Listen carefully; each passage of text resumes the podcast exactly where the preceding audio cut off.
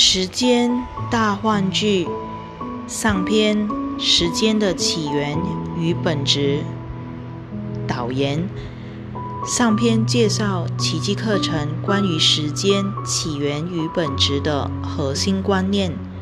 续第一章的概论之后，第二章开始分析课程中据此原则延伸出来的相关理念。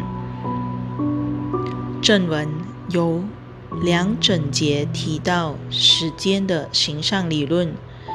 本书上篇将逐句阐释这两节的内容。开始之前，容我提醒一下，请务必记住，在接下来的讨论中，我们用来阐释时间的各种比喻，仅仅是象征而已。千万别把时间长谈、影片馆或者万花筒的比喻当真。我们使用象征只是为了澄清时间观念，贴近我们对时间的体验。究竟说来，任何的象征、隐喻、意象和类比都无法道尽时间的奥妙。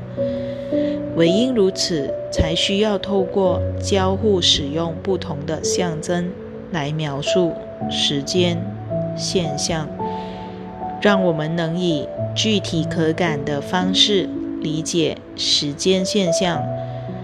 物理学家描述光时，也碰到类似难题。光有时候呈现为波，正好说明了它的某些特质。有时候光又显现为粒子，也是足以解释光的另一些性质。然而，我们从没见过光同时既是波又是粒子的论述。为此，我们不妨沿用物理学家的手法，使用不同模型来解释时间现象的。不同面向。第一章：时间的形上学。我在别的书中谈过奇迹课程思想体系的两个层次，在此有必要简单重述一下。第一层次属于课程的形上理论，阐述天堂的完美实相。与不完美的物质世界之区别。第二层次属于幻象世界，描绘小我与圣灵两种世界的对比，两者教人分裂与攻击，后者传授合一与宽恕。这两个层次，请参阅图表一原著二。我们会不时地引用这一图表。上篇的重点几乎全在形象理论第一层次，中篇则侧重于我们在小我时间领域中的经验，以及奇迹足以化解时间的道理第二层次。下篇整合了这两个层次。轮及宽恕在第二层次导致的成果，最后终于化解那从未真正存在过的世界，回归第一层次。接下来，我们就从天堂境界谈起。奇迹课程是这样描述的：正文第十八章第六节第一段第六句。他只是对一体生命的圆满觉悟，也就是悟出此外无他的那个真知。在这一体之外，别无他物；在这一体之内，也别无他物。上主与基督自信是一体不分的生命，尽管上主是第一因，而我们。他的圣旨是他的果，请注意，连这种看似二元的描述都不可当真。它只是迁就人类大脑的理解能力而做的权宜说法而已。正文第七章第一节第七段第四之第七句第七句，你必须明白，最初这个字用在他上主身上，并不代表时间的先后。所谓最初，是指他在三位一体为首的地位，他是最原始的造物主。其其余的创造童工都出自他的创造，为此之故，你无法把时间套用于他或他的造化之上。正文第五章第三节第六段第三句：天堂境界是永恒的，因为永恒属于上主的观念。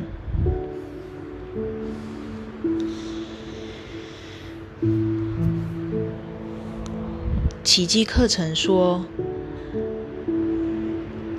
正文第二十七章第八节第六段小二，在一切是一的永恒境内，悄然潜入了一个小小的疯狂念头，而上主之子竟然忘了对他一笑置之。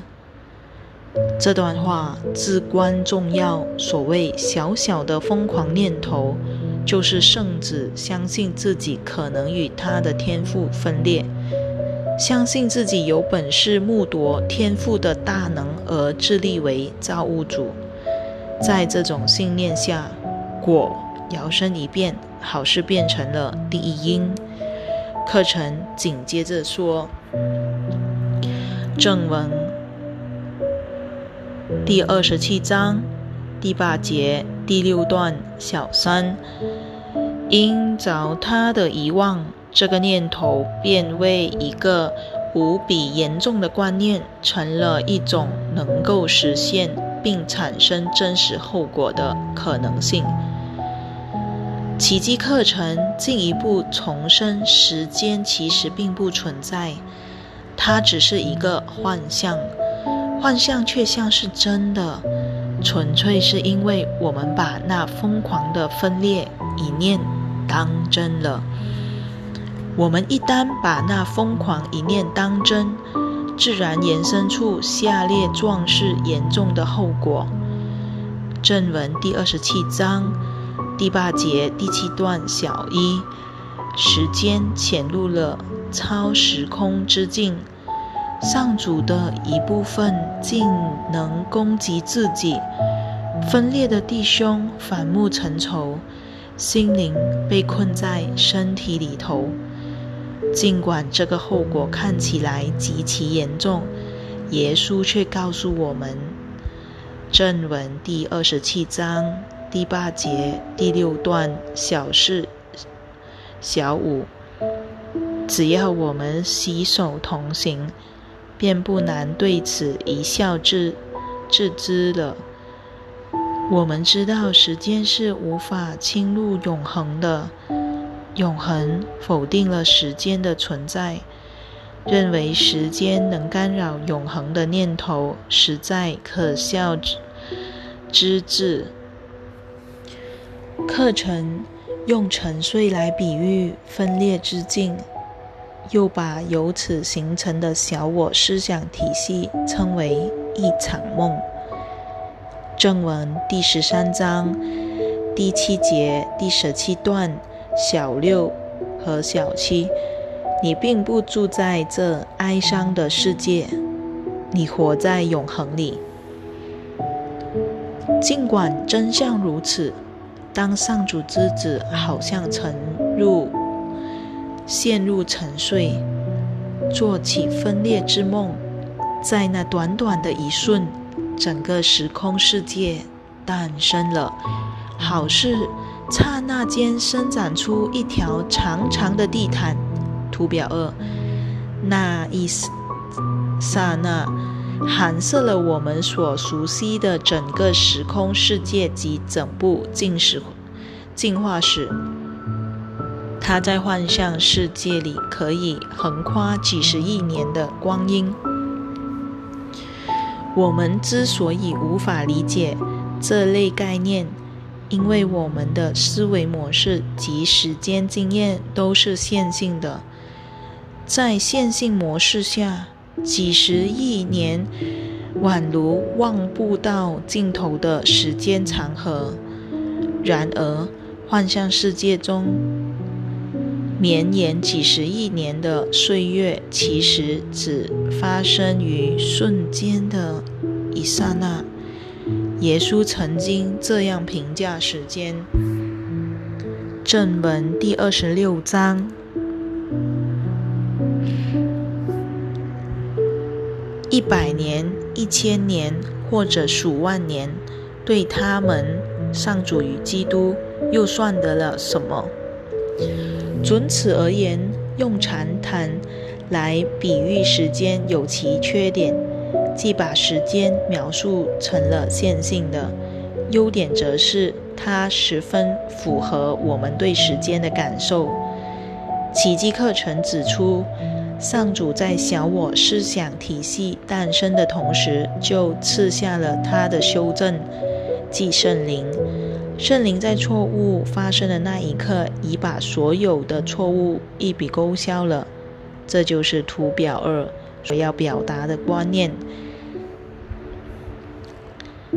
长毯的上方代表小我的剧本，这个剧本已经写定；长毯的下方代表了化解所有错误的过程。长毯的上方与下方好似同步运作。因为修正与错误是同步出现的。更具体的说，如果分裂世界的主轴是特殊关系，那么长毯下方则代表心灵中同时浮现的神圣关系之念。透过宽恕化解了我们的特殊关系，因此可以说，长毯的上方属于小我的世界，一个充满分裂。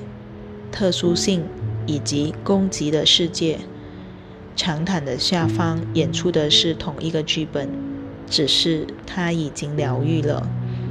也就是说，圣灵的宽恕之念，也就是救赎的原则，分裂从未真正发生过，已经取代了小我的分裂念头。根据前面所提到的两个层次。我们在这里所谈的其实是双重二元性，第一中介于地重介于永恒的物境与时空幻梦之间，第二重则分为小我的剧本和圣灵的剧本。在第二重二元性中，分裂的心灵又分割为三部分。其一，即所谓的望见，也就是已被弄假成真的分裂之境；其二，正见，代表上主的记忆，即圣灵。这部分心灵能够对分裂之念一笑置之。第三部分是指可在小我和圣灵之间做抉择的主体，我们称之为抉择者或。观者，小我的剧本是我们心内的抉择者写出的，我们正是这个剧本的编剧、导演、制作及演员。最不可思议的是，这两个剧本都已发生了，这与我们的具体经验截然相反。然而，它却是奇迹课程时间形上理论的基本要素。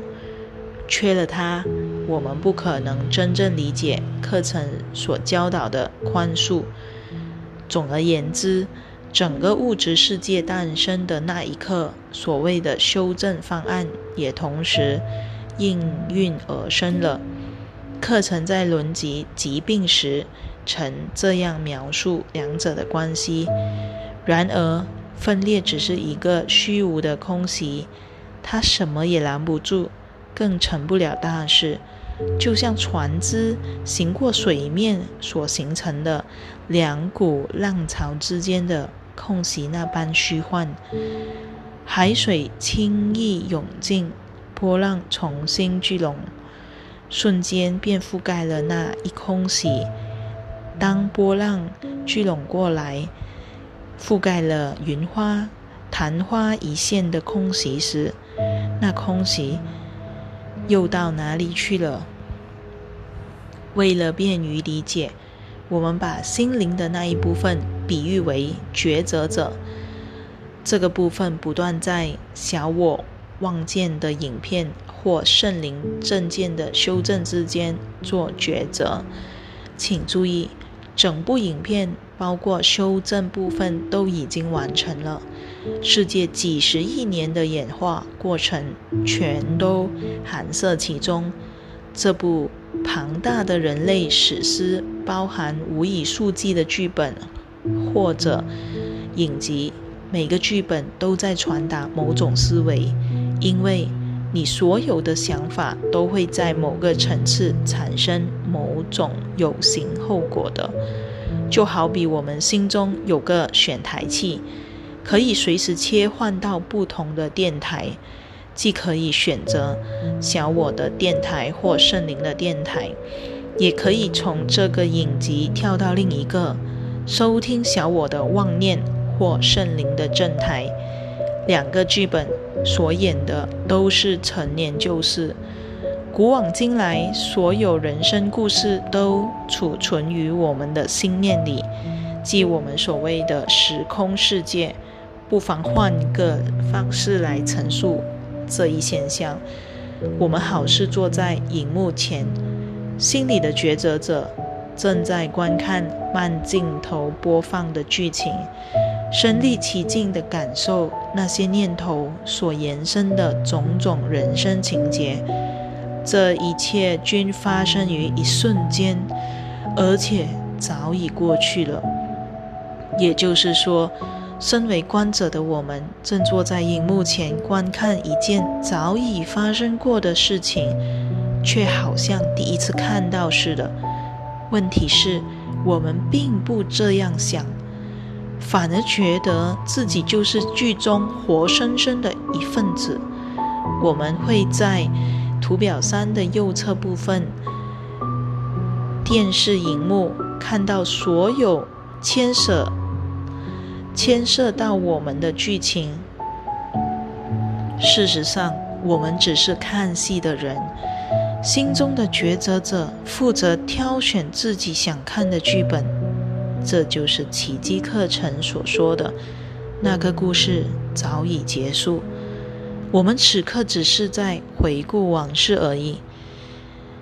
诡异的是，我们真的感觉自己活在这一刻。这也是为什么课程把时间比作魔术或巧妙的手法。事实上，我们只是在重温过去的经验。坐在那里看电影的我们。与电影里的我们并没有真实的联系，是我们硬把他们当成同一个人，为此我们营造的人生才会对我们变得真实无比，好像与我们真的休憩相关。其实，任谁都知道，只要电视一关。荧幕上的影像或故事就会消失无踪，这却是我们最害怕的。因为如果荧幕上的影像没了，我们也会跟着消失。难怪我们会一再拖延关机的选择。这也正是为什么整个世界，包括各式各样的灵修传承，会。接力维护这部人类史诗某些部分的真实性，观者融入被观的剧情，这种现象在电影院里屡见不鲜。看电影时，人们明明知道荧幕上除了放映机投射的影像以外，别无一物存在，然而，人们仍愿相信他们是真的。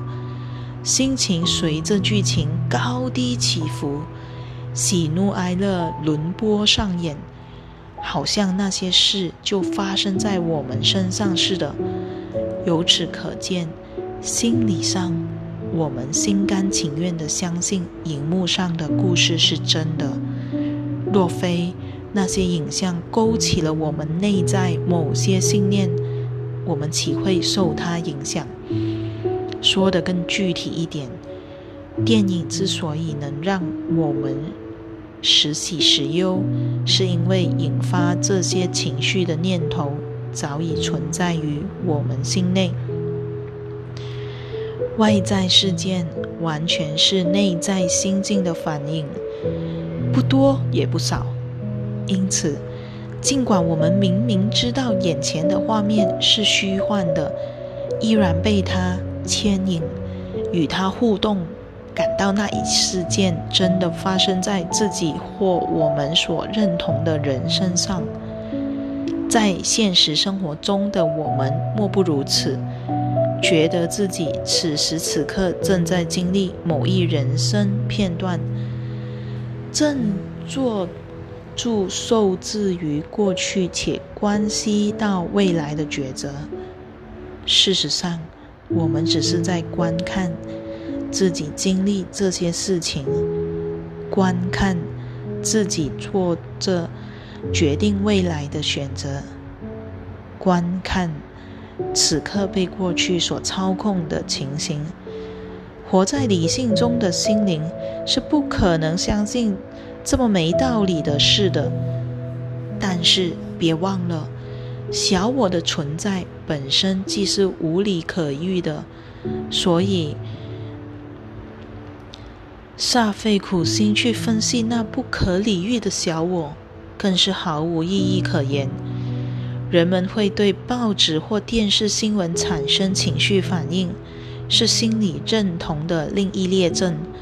只要他们还能引起幸福、快乐、愤怒或恐惧之感。肯定是人们心理上已经跟新闻事件认同了，否则那些情景和人物怎么会影响到他们？由此可见，我们在荧幕上看到的只是自己，更准确的说，是我们自己的投射。我们并不是那一特定情景情境中的我，而成了一位旁观者。这种现象十分近似所谓的灵魂出体。那些人好似活在肉体之外，观看着身体的种种行为。不过，这个比喻固然有助于理解心灵的运作，却不应过度当真，因为即便灵魂触体，也依然是小我剧本的一部分。我们经验到的自己。仍是分裂的个体，何况心灵根本不活在身体内。换言之，我们好似在观看真人真事，此时此地的演出。事实上，我们看到的只是往事，我们在重播过去的录影带，却忘了当初是自己选择了这部影集。我们一单一起，原来是自己选择了这一经历，只是不知不觉融入了荧幕情节。绑在观众席上的锁链，当下就应声脱落，我们便自由了。反之，凡是否认自己做了此选择的人，不可能不相信自己活在梦中。于他而言，这梦就像夜间所做的梦一样，显得真实无比。我们生活在一个拥有录影机可以即即时重播的科技时代，我们随时都能抉择快转、后退、暂停以及定格画面。谁能预测未来小我又会搞出什么别出心裁的玩意呢？有趣的是。这些惊人的技术不过是无形无相的心灵借助肉体的工具——大脑，模仿心灵的运作而成的。心灵不只制造了大脑，连整个物质宇宙都出自他的手笔。我们只是把心灵中的念头活出来而已，借着投射，形成了。风云万象的世界，然则这个世界永远离不开它的源头——心灵。由此可见，整个世界以及我们在人间的种种经历，都是弥天大荒。最原始的谎言，即使小我认定自己已与上主分裂了，由此念头投射出的东西。怎么可能弄假成真？因此，我们永远不应低估小我身体撒谎和欺骗的本事。这一观念已为后面将要讨论的内容埋下了伏笔。若无梦境之外的助缘，我们不可能从小我的幻梦中觉醒而回归真理实相的这个助缘。就是圣灵或者他的化身耶稣。当初我们就是自认为可以自主自立，不靠上主而活，才陷入梦境的。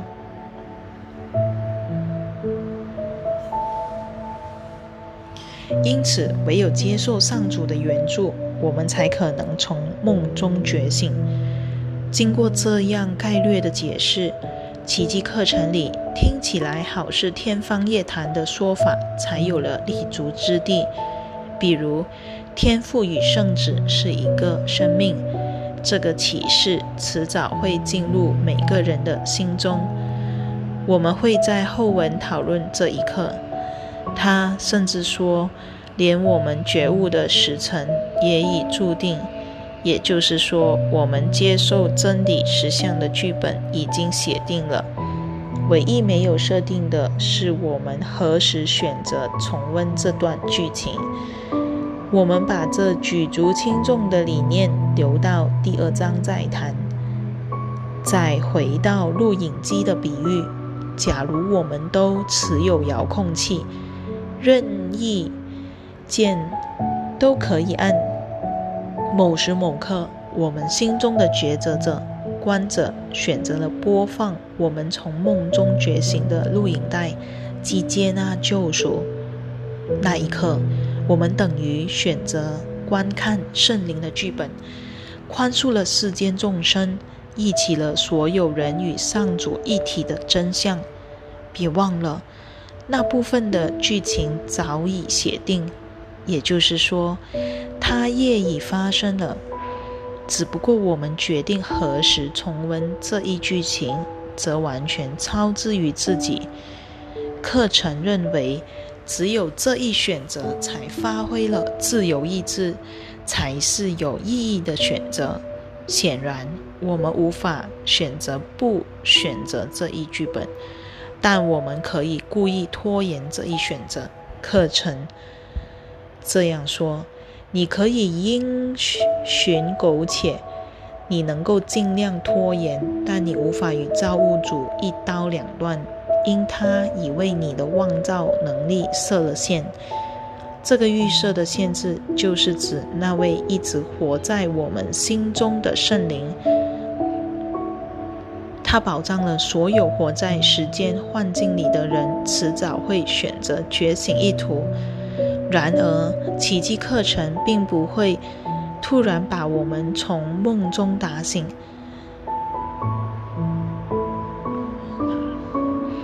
在觉醒之前，他教我们如何把小我的噩梦转为圣灵的幸福美梦。这个由噩梦到美梦的渐进过程，必须先一步一步解除上主会惩罚我们的信念。唯有如此，我们才可能亲自接受救赎。本课程的宗旨就是针对中间的这一过程。下面这段话把这一过程描写的淋漓尽致。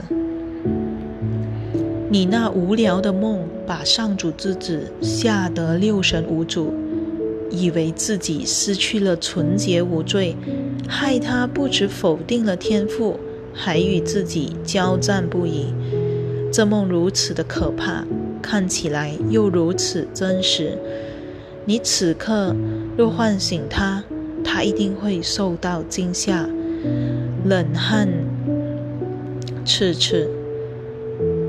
你应在唤醒他之前，将他领到比较温柔的梦中，安抚一下他的心灵，他才可能心无畏惧地引向爱的呼唤。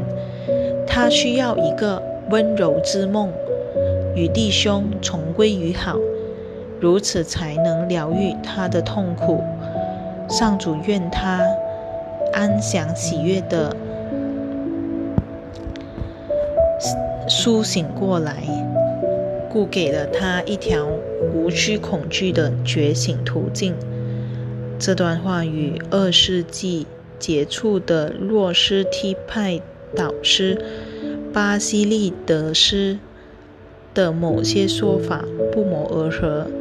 他提出了一个很有意思的观点，乍读之下，你会觉得那简直是离经叛道。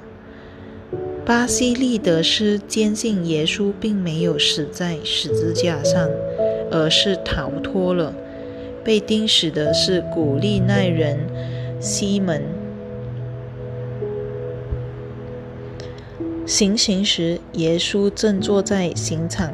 边的树上哈哈大笑呢，一直在跟教会的领袖与教义唱反调的巴西利德斯，看到耶稣讥笑刑场上的那些人，主要是犹太人，视而无睹事实真相。可以说，巴西利德斯的灵感是正确的，因为从内涵的层次上讲，耶稣。确实看清了小我那小小疯狂一念，而记得一笑置之，没有把它当真。耶稣知道自己并不是十字架上那个人，因为他不是那一具身体，他只是一个观者，看着自己心之眼前所见只是一个梦，并不是真的。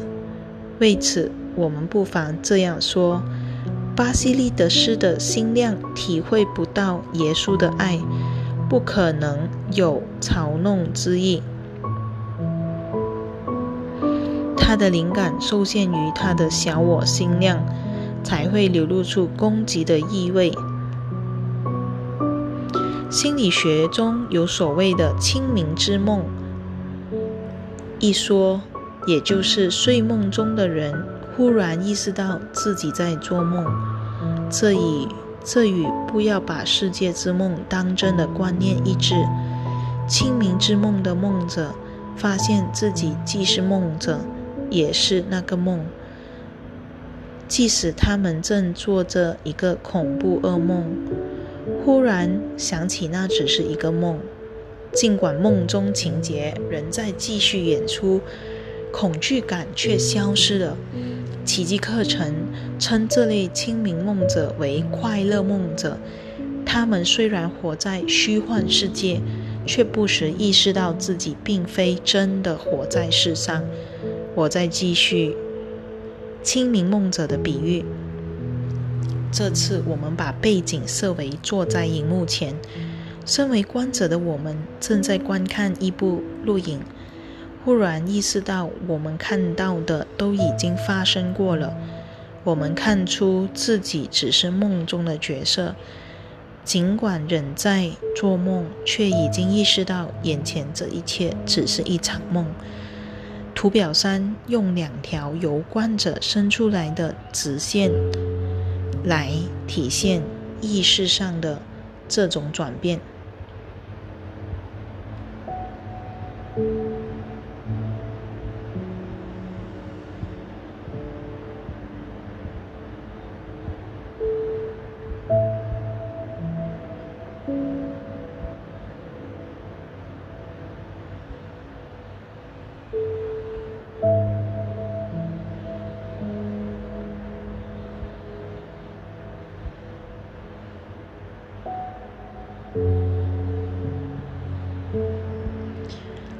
两条线分别代表小我和圣灵。